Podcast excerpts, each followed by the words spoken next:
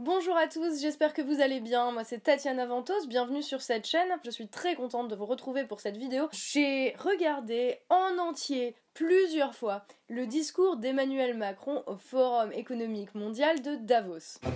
Pourquoi ça fait ça? Pourquoi? Pourquoi? Je suis pas là pour vous faire une analyse de texte complète et détaillée de tout ce qu'il a dit, mais par contre il y a des choses hyper importantes qui me semblent en être ressorties. Et j'ai trouvé notamment extrêmement intéressante cette manière dont euh, le président de la République parvient à jouer avec les mots, à jouer avec les discours, et c'est de ça que je vais parler essentiellement. Petit point de contexte, quand je dis à Davos, c'est bien sûr à Davos, la ville en Suisse, mais c'est aussi et surtout le moment annuel de rencontre entre les dirigeants mondiaux et les élites économiques mondiales. Qu'est-ce qu'ils y font? Ils se parlent, ils font des discours et ils se donnent leurs perspectives en gros pour les années euh, à venir. Et oui, je déconne en parlant de la Justice League parce que c'est un petit peu pour ça qu'ils se prennent hein, quelque part. Mais en réalité, j'ai appris du discours d'Emmanuel Macron lui-même qui a compris que pour capter l'attention de l'auditoire, eh ben c'est mieux de commencer par quelque chose comme une blague qui va faire rire et qui va capter l'attention du spectateur.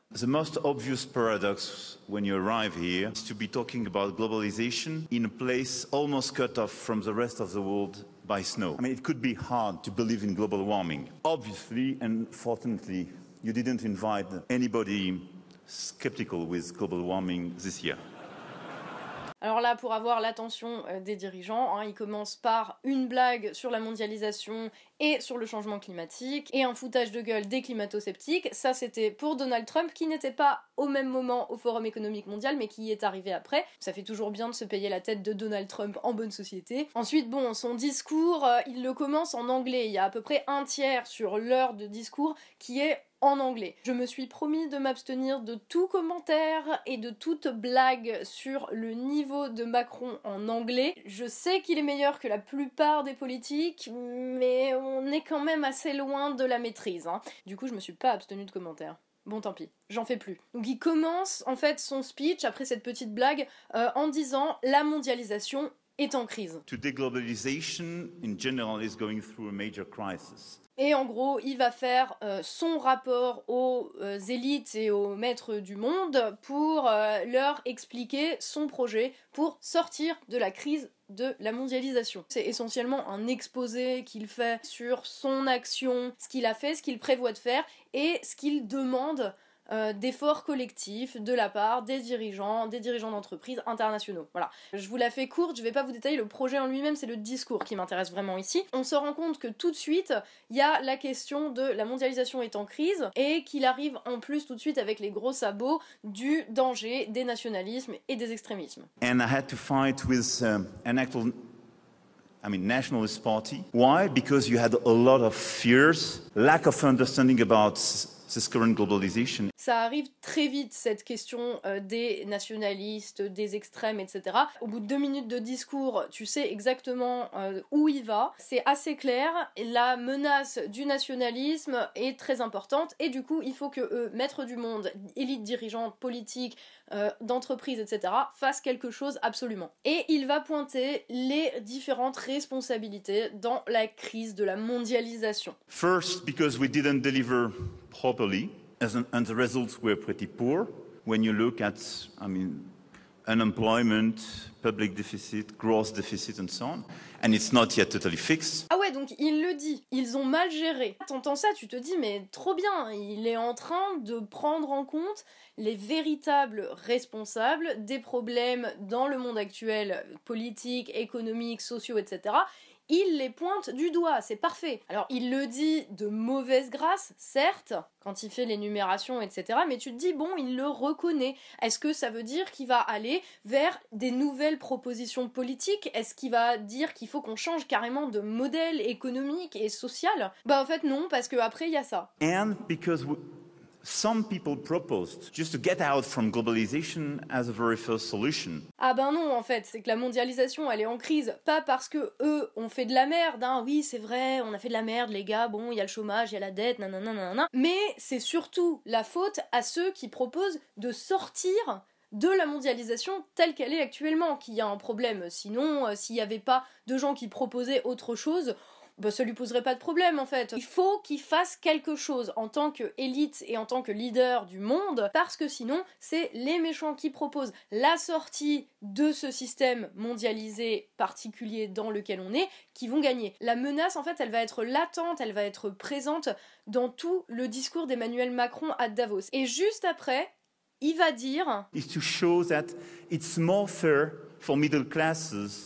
and working classes. Il dit là qu'il s'agit de montrer aux classes moyennes et aux classes laborieuses que la mondialisation est bonne pour elles. Il ne s'agit pas de réellement changer les choses, de réellement changer la manière dont le système fonctionne, mais plutôt de convaincre, voire de persuader les classes moyennes, les classes laborieuses, ces gens qui n'ont rien compris à la mondialisation, qui n'ont pas compris qu'elle était bonne pour eux, parce que sinon, bah, euh, la menace des extrêmes et tout ça. Make France more competitive, more innovative in order to finance a fair system. Il faut rendre la France plus compétitive pour la rendre plus juste. Effectivement, là, il y a une énorme contradiction. Euh, ça, c'est pas de la pensée complexe, c'est de la pensée contradictoire. Et je suis bien obligée de noter la ressemblance extrême avec un certain livre, une dystopie de science-fiction dont j'ai un extrait juste derrière moi, 1984,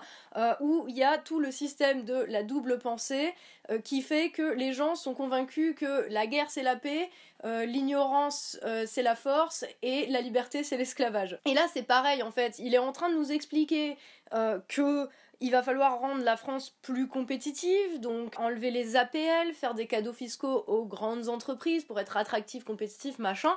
Mais d'un autre côté, c'est pour que ce soit plus juste. Mais je ne vois pas la justice dans le fait de donner effectivement plus d'argent à des gens qui en ont déjà beaucoup, beaucoup, beaucoup, et d'en enlever à des gens qui en ont pas énorme. Alors même si 5 euros d'APL, ça fait pas grand chose dans l'absolu, c'est beaucoup dans un budget quand même. Voilà, donc déjà, enfin l'espèce de double pensée là est quand même assez flagrante. Je vais pas trop m'attarder là-dessus parce que c'est pas vraiment le cœur de ce que je veux dire, mais euh, c'était juste quand même pour noter euh, l'immense contradiction et tous les discours d'Emmanuel Macron en sont pleins de ces contradictions là. La théorie du en même temps, euh, dont lui-même se revendique d'ailleurs dans ce discours, c'est très drôle, où en gros il dit tout son contraire et il met en même temps au milieu et du coup pouf ça prend. Par magie, ça, fait un truc euh, qui relève de la pensée complexe et pas juste de dire tout et son contraire. Donc voilà, il détaille ses mesures, celles qui ont déjà été prises, celles qui sont en voie de préparation. Mais encore une fois, ce qui m'intéresse là-dedans,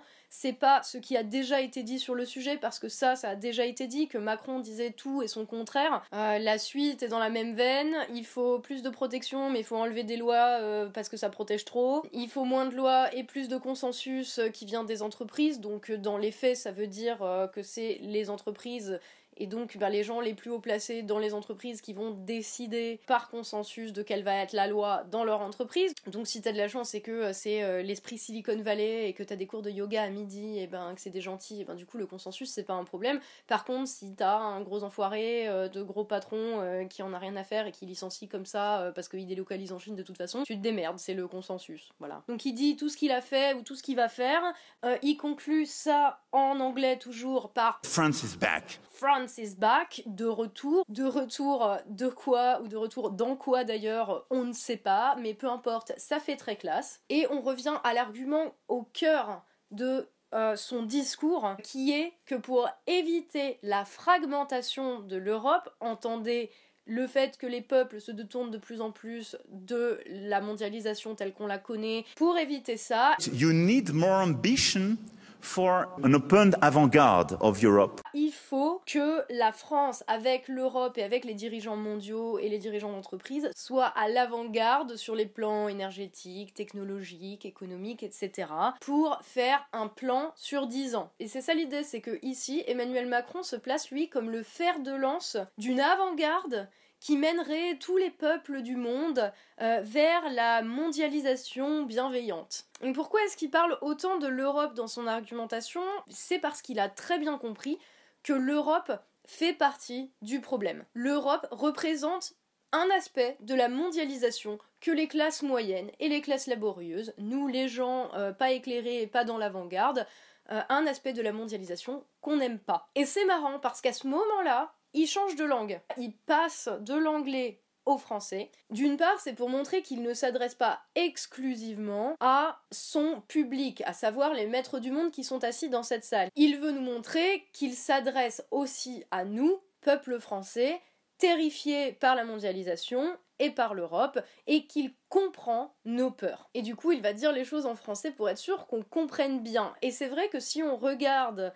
euh, la plupart des phrases qui ont été reprises dans les médias, si tu les prends isolément, elles paraîtraient pas déplacées dans la bouche d'un altermondialiste, dans la bouche d'un anticapitaliste, dans la bouche euh, de quelqu'un qui voudrait sortir de l'Union européenne. C'est ça le truc qui est fumeux là-dedans. C'est que on a juste l'impression qu'il dit tout et son contraire, alors qu'en fait, ce qu'il va dire dans toute sa partie en français, parce qu'il en maîtrise la subtilité, ce qui n'est pas le cas euh, en anglais, il maîtrise la subtilité de la langue française. Euh, en français, il va être capable de tenir un discours qui va être compréhensible sur deux niveaux de lecture. Un premier niveau de lecture, celui que nous on va retenir, celui qui va être repris dans les médias, les petites phrases comme celle-là, la croissance économique, ça n'est pas une finalité en soi. Le double sens où il avertit les autres, les maîtres du monde qui sont présents dans cette salle, du danger qui pèse sur eux et qui pèse sur le système économique et social dans lequel on est et dont les gens qui sont assis en face de lui profitent encore. Par exemple, quand il dit ça. Cette recherche de croissance économique nous a parfois fait oublier ce que les peuples sont prêts à accepter pour l'obtenir tu te dis, est-ce qu'il va le dire? Nous, les élites, euh, nous, euh, les gens représentants du système, on se plante depuis des décennies. On a fait croire que la croissance, ça concernait tout le monde. Plus on aura de croissance, tous les problèmes vont s'arranger. Ça n'est pas vrai. Que cette croissance, elle est structurellement de moins en moins juste. Il y a une concentration sur le 1% le plus riche qui se fait à chaque fois. Les journalistes, ils ont dû se dire, ok, on comprend pas tout là, parce que c'est complètement contradictoire avec ce qu'il vient de dire en anglais. Mais en prenant la phrase toute seule, tu peux la comprendre comme un aveu de la part d'un des gros dirigeants mondiaux euh, que la mondialisation telle qu'on la connaît s'est plantée, que les dirigeants qu'on connaît depuis 40 ans se sont plantés, le système s'est complètement planté. Tu te dis c'est bon, le mec il a enfin compris que c'était eux, les élites réunies à Davos qui était le problème et il s'inclut dedans en plus, on n'a même rien besoin de lui dire, il a tout capté le mec. Mais c'est là qu'il y a une couille dans le potage. En fait, le problème, c'est pas tant que la mondialisation elle soit injuste, c'est pas tant que le système ne profite pas à tout le monde. Le problème, c'est que ça nous emmerde et qu'on commence à le dire. Et donc ça les menace. Vous voyez la subtilité? Oui, oui, euh, le problème, euh, machin, c'est le système économique, euh, qu'il y a des pauvres et il y a des riches qui concentrent quasiment toute la richesse du globe. Tu peux le prendre comme ça, et ensuite tu comprends qu'il y a un deuxième niveau tu vois, où il dit aux mecs en face de lui, là, les, les maîtres du monde, la Justice League, il leur dit les gars, je crois que ça commence à se voir, il va peut-être falloir qu'on fasse un petit peu mieux semblant, parce que sinon ça va grave nous retomber sur le coin du nez. Nous, on réfléchit ici de ces enjeux, mais à quelques dizaines de kilomètres d'ici, on a des gens qui croient fermement que la solution, c'est la sortie de la globalisation. Et on a de plus en plus de gens qui sont convaincus que c'est la bonne option. Et ça, par exemple, c'est typique d'une attaque euh, à couvert sur Donald Trump, parce que Trump est la figure de Trump, je ne parle pas du personnage en soi, mais la figure de Trump est utilisée par Macron ici comme un espèce d'épouvantail, et il leur dit, mais directement, si nous n'entendons pas que les gens en ont marre de la mondialisation et de la finance telle qu'elle est foutue, on va se retrouver out, comme Hillary Clinton, et à notre place, il va y avoir des agents orange climato-sceptiques, nationalistes, pour le repli sur soi, gna gna gna. Voilà, c'est ça qu'il dit. La menace, c'est l'effondrement du système. Donc toi, tu le regardes en te disant, oh bah ouais, tiens, un discours qui est peut-être un peu sensé, même si, bon, euh, il dit un peu tout et son contraire, donc forcément, je me reconnais dedans. Mais il y a aussi le côté, je préviens mes copains que va se retrouver en danger, nous, parce que le système sera en danger. Et le système est déjà en danger. Qu'il s'agisse de l'ONU, du FMI, de l'OMC, on a eu de plus en plus de gens qui ont attaqué ces institutions en disant nous, on reprend en quelque sorte nos droits, on a notre propre approche, on crée des systèmes alternatifs. Et le problème, ce qui est sous-entendu par Macron dans ce moment, c'est pour lui euh, que les gens remettent en cause le système lui-même et les institutions et les représentants du système. Donc pour Macron, là, ce qu'il dit, c'est que le problème, c'est pas que le FMI fasse de la merde et laisse les marchés financiers complètement dérégulés. Le problème, c'est que les gens n'aiment pas le FMI, c'est que les gens attaquent et critiquent ce FMI. Et encore une fois, tu peux le comprendre de manière totalement différente selon ton intérêt. Est-ce que ton intérêt, c'est celui euh, des élites, des maîtres du monde, de ceux qui sont présents à Davos A priori, euh, si tu regardes cette vidéo, non.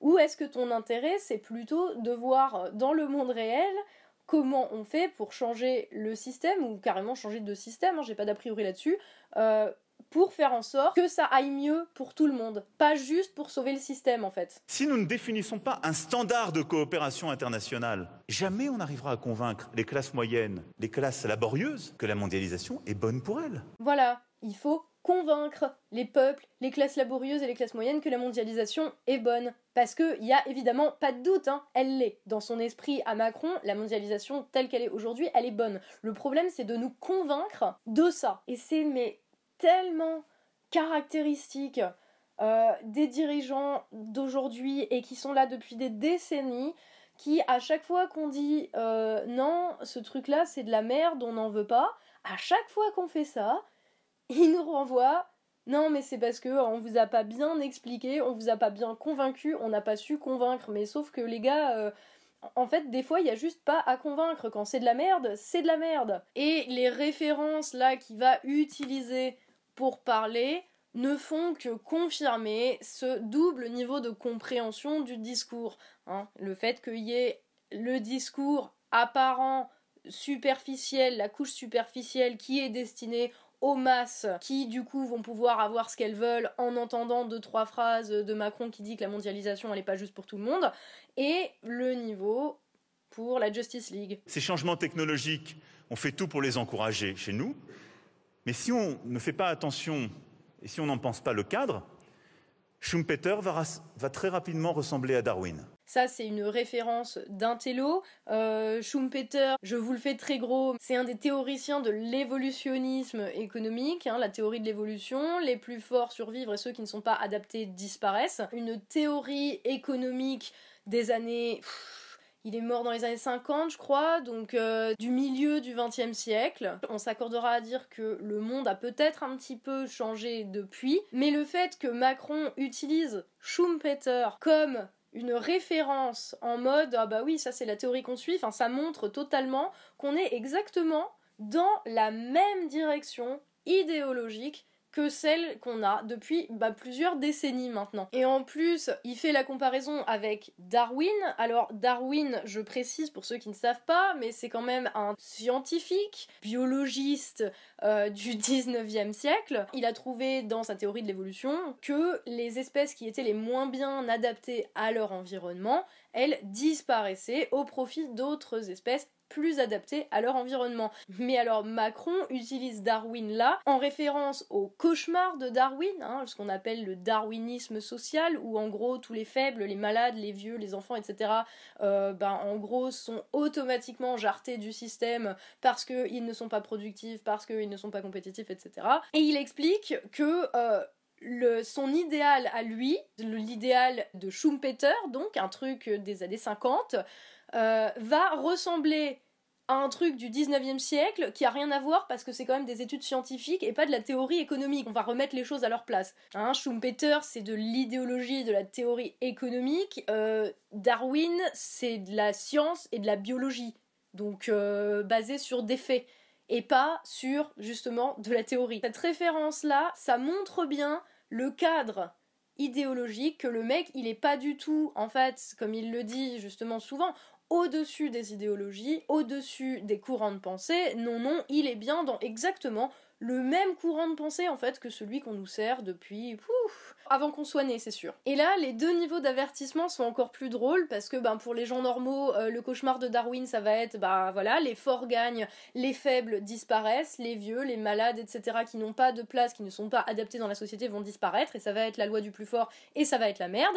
Et il y a le niveau pour les docteurs d'enfer, c'est que eux-mêmes sont une espèce en voie de disparition. Si le monde entier, si les peuples, si les gens se rendent compte que ces mecs-là ne servent à rien, n'ont aucune utilité et qu'au contraire, en fait, c'est plutôt même des parasites, c'est cette espèce-là qui va être en voie de disparition. C'est celle des élites politiques, économiques, euh, mondiales qui est en voie de disparition. On va être victime de l'évolution parce qu'on va se faire jarter. Qu'est-ce qu'on doit faire, nous, les maîtres du monde? Ben, jouer sur les mots. Nous avons quand même à retrouver, me semble-t-il, une forme de, de, cadre, de grammaire du bien commun. Voilà, un cadre, une grammaire, dans les mots, pas dans les faits. Ok, on peut dire que je vais peut-être chercher un petit peu la petite bête trop loin, mais venant d'un mec qui fait preuve d'autant de subtilité dans son utilisation de la langue française, je pense que ce n'est pas un hasard. Ce mec n'utilise pas des mots au hasard. Il va falloir se sortir de la tête que euh, Macron est un pantin, est un mec euh, qui a été mis là par les médias et qui ne fait que réciter un discours, il a au contraire très très très très bien compris ce qui se jouait. C'est juste qu'il se fait passer pour quelqu'un qui est dans le camp du bien commun, mais pas du tout. C'est juste qu'il a très bien compris les dynamiques, euh, les confrontations, euh, les colères, les peurs, les ressentiments, tout ça. Il l'a très bien compris, mais il joue pour l'autre camp. C'est le truc qu'il faut pas oublier. Il joue pour le camp des idéologues. Il joue pour le camp des tenants du système. C'est son seul intérêt. Et il le fait très intelligemment. Parce que là où tous les autres politiques euh, te disent euh, les choses de manière assez abrupte, euh, te enfin où tu vois bien l'absurdité et le fait qu'ils sont coincés dans une vision du monde euh, hyper sectaire, etc. Lui, il a très bien compris qu'il fallait donner des gages et faire semblant pour que le système reste en place en fait et que lui continue avec ses amis maîtres du monde d'en profiter. Et il leur fait même la liste des sujets dont ils doivent parler dans leur pays pour que les gens râlent pas trop parce que ça plaît aux gens. C'est le développement économique durable, l'environnement, la santé, l'éducation, la sécurité et la cohésion sociale, les droits de l'homme. Sinon quoi Et si je ne redonne pas un sens à cette mondialisation, si j'arrive pas à expliquer aux gens qu'elle est bonne pour eux et qu'elle sert à traiter les problèmes du quotidien et qu'ils y ont leur place, ce seront les nationalistes, les extrêmes, ceux qui proposent de sortir de ce système qui gagneront. Et voilà, la clé du truc. Ceux qui veulent sortir de ce système sont des méchants et il faut les combattre. Lui-même est là pour sauver le système, rien d'autre. Et il est là pour expliquer à ses collègues maîtres du monde qu'il va falloir faire un meilleur job parce que sinon le système s'effondre et que eux vont s'effondrer avec le système. Et ça va même plus loin parce que pour faire passer ceux qui veulent changer de système ou changer le système au moins un peu euh, pour des méchants, regardez à quoi il va les comparer. Et donc on ne peut pas simplement être là à trembler en disant c'est affreux quand des des nationalistes, des extrêmes, ou des gens qui parfois portent des messages terroristes ou de repli euh, sur soi dans certains autres pays gagnent Non? Le but, euh, pour empêcher ces méchants terroristes, nationalistes, extrémistes, je ne sais quoi, il va falloir refonder un vrai contrat mondial. Et un vrai contrat qui n'est pas que celui des gouvernements. Si la part de ce contrat n'est pas intégrée dans le modèle des investisseurs, dans le modèle des banques, dans le modèle des entreprises, ça ne marchera pas. Dans le même temps, il dit je vous ai compris, on va vous convaincre de rester dans ce système. Et de l'autre côté, les gars, ça chauffe pour nous, il va falloir se bouger le cul, sinon on va mourir. C'est brillant. Macron a bien mieux compris que tous les autres ce qui se joue. C'est la possible fin d'un système qui se joue là. Mais ça veut pas dire qu'il pense qu'il faut qu'on change. Lui veut que le système s'adapte en fait pour survivre et continuer à engranger du pognon au passage. Mais les gens là-dedans, c'est une donnée qui n'est prise en compte, nous les gens, que si ça représente un facteur de risque pour le système. C'est super intéressant, cet aveu de faiblesse, cette peur que le système tombe et cette urgence qu'il y a dans les propos de Macron quand il encourage les mecs en face de lui à faire des efforts, à répartir plus équitablement ou au moins à donner l'impression qu'ils le font. Parce que là, il admet vraiment que le système est dans la merde, qu'on en a marre et qu'il suffit de pas grand chose pour le faire tomber là. Et je voudrais revenir sur un truc, c'est quand il parle encore une fois de réguler le système financier. Et de quoi est-ce qu'il parle? Moi, je suis favorable à ce que le FMI ait le mandat de surveiller la totalité du système financier international dont des pans entiers échappent à la régulation.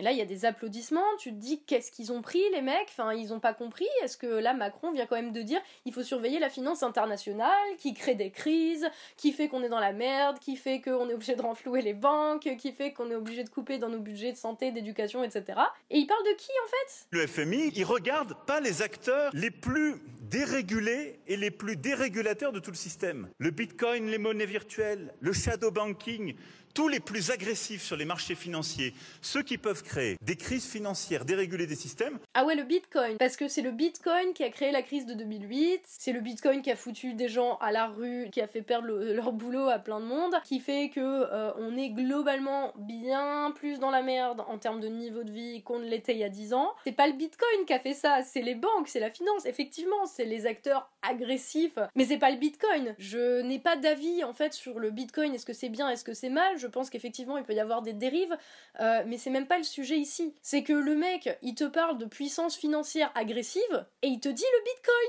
alors qu'il travaillait chez Rothschild ou Goldman Sachs euh, et qu'il a reçu les uns et les autres euh, à l'Elysée, quoi. Et c'est ça qui le fait chier, c'est que des trucs comme le Bitcoin échappent à leur contrôle. Donc ça va déréguler leur système. Ça montre que d'autres structures sont capables d'émerger sans eux. Et c'est là l'avertissement. C'est les gars, faut qu'ils aient besoin de nous pour que le système tienne, pour qu'on continue à s'en foutre plein les poches. C'est le Bitcoin le problème. C'est ça qu'il faut cadrer, contrôler. Et je vais vous épargner la fin parce que c'est exactement dans la même veine. Je trouve que c'était surtout ça qui était intéressant à retenir. Le reste, de toute façon, vous pouvez aller voir le discours, il est disponible en ligne. Il y avait un but à tout ça, c'était s'adresser à nous en nous disant euh, je vous ai compris, je défends votre cause auprès des maîtres du monde, regardez comme je suis beau, regardez comme je suis grand et comme je suis trop Jésus. Et de l'autre côté, s'adresser à ceux avec qui il se prend pour une ligue de justiciers en leur donnant une feuille de route pour leur permettre de ne pas perdre leur pouvoir, en atomisant les adversaires et en reprenant même jusqu'au discours que les adversaires voudraient employer contre lui et contre le système en question. Sauf que ça, pour un mec au-delà des idéologies, mais c'est le move le plus idéologique du monde. Hein. Partir du moment où tu considères que sauver le système à tout prix, c'est un but, tu fais de l'idéologie en fait. T'es pas du tout ni au-dessus des partis, ni au-dessus des idéologies, ni au-delà, ni euh, quoi que ce soit. Il utilise le mot disruptif pour s'auto-convaincre, mais il disrupte rien du tout. Il continue juste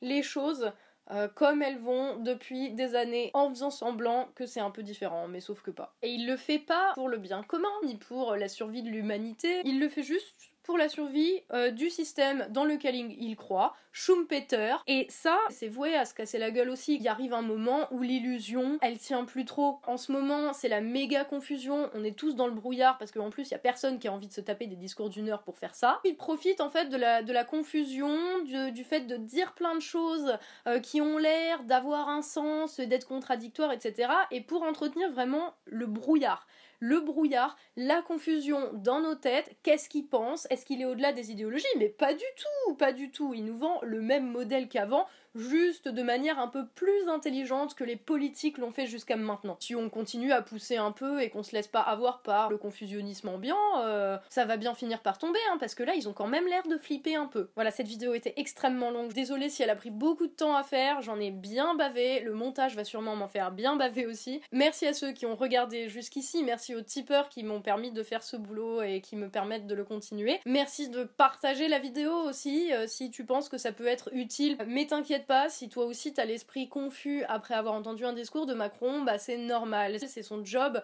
euh, de nous enfumer pour qu'on reste dans le brouillard et c'est son job de nous balancer des mots dans lesquels on va chacun mettre un sens différent et du coup on va avoir l'impression qu'il est d'accord avec nous, euh, sauf que pas. Il faut toujours euh, ramener au cœur du truc qu'est-ce qu'il veut, qu'est-ce qu'il défend, quel est son objectif. Son objectif c'est sauver le système, c'est pas nous aider, c'est pas faire de la politique de manière vraiment efficace ou pragmatique en partant du monde réel, c'est assurer la survie du système. Ça peut faire illusion encore un moment parce qu'on n'est pas habitué à ce type de politiciens. Hein. D'habitude, on a des politiciens qui nous foutent juste le nez dans leur idéologie de manière tellement obvious que tu te dis, mais euh, enfin, les, les, mecs, ils croient qu'on voit pas. Donc lui est un peu plus subtil, beaucoup plus intelligent et beaucoup plus brillant euh, que les autres, fait de la politique bien mieux que les autres d'ailleurs, hein. en tout cas en termes de discours, ce qui ne veut pas dire que je suis d'accord avec lui ni que j'approuve, mais je lui reconnais un putain de talent. Vous me direz, dans l'ambiance actuelle, c'est pas si difficile que ça d'être brillant, mais quand même. Là, ça prend un peu peut-être parce qu'on n'est pas habitué à ce type de discours, on n'est pas habitué à cette manière de parler, à cette manière de faire de la politique, mais c'est aussi pour ça qu'il faut absolument qu'on reste vigilant sur le sens des mots, sur la manière dont on nous parle, et euh, qu'on essaye, comme j'ai essayé de le faire en tout cas dans cette vidéo, de dissiper un peu le brouillard, d'expliquer ce qu'il y a au cœur des choses, euh, de virer cette, euh, cette fumée qui nous embrume la tête en fait à chaque fois qu'il parle. Voilà, hein, expecto patronum. Et prenez soin de vous bien sûr.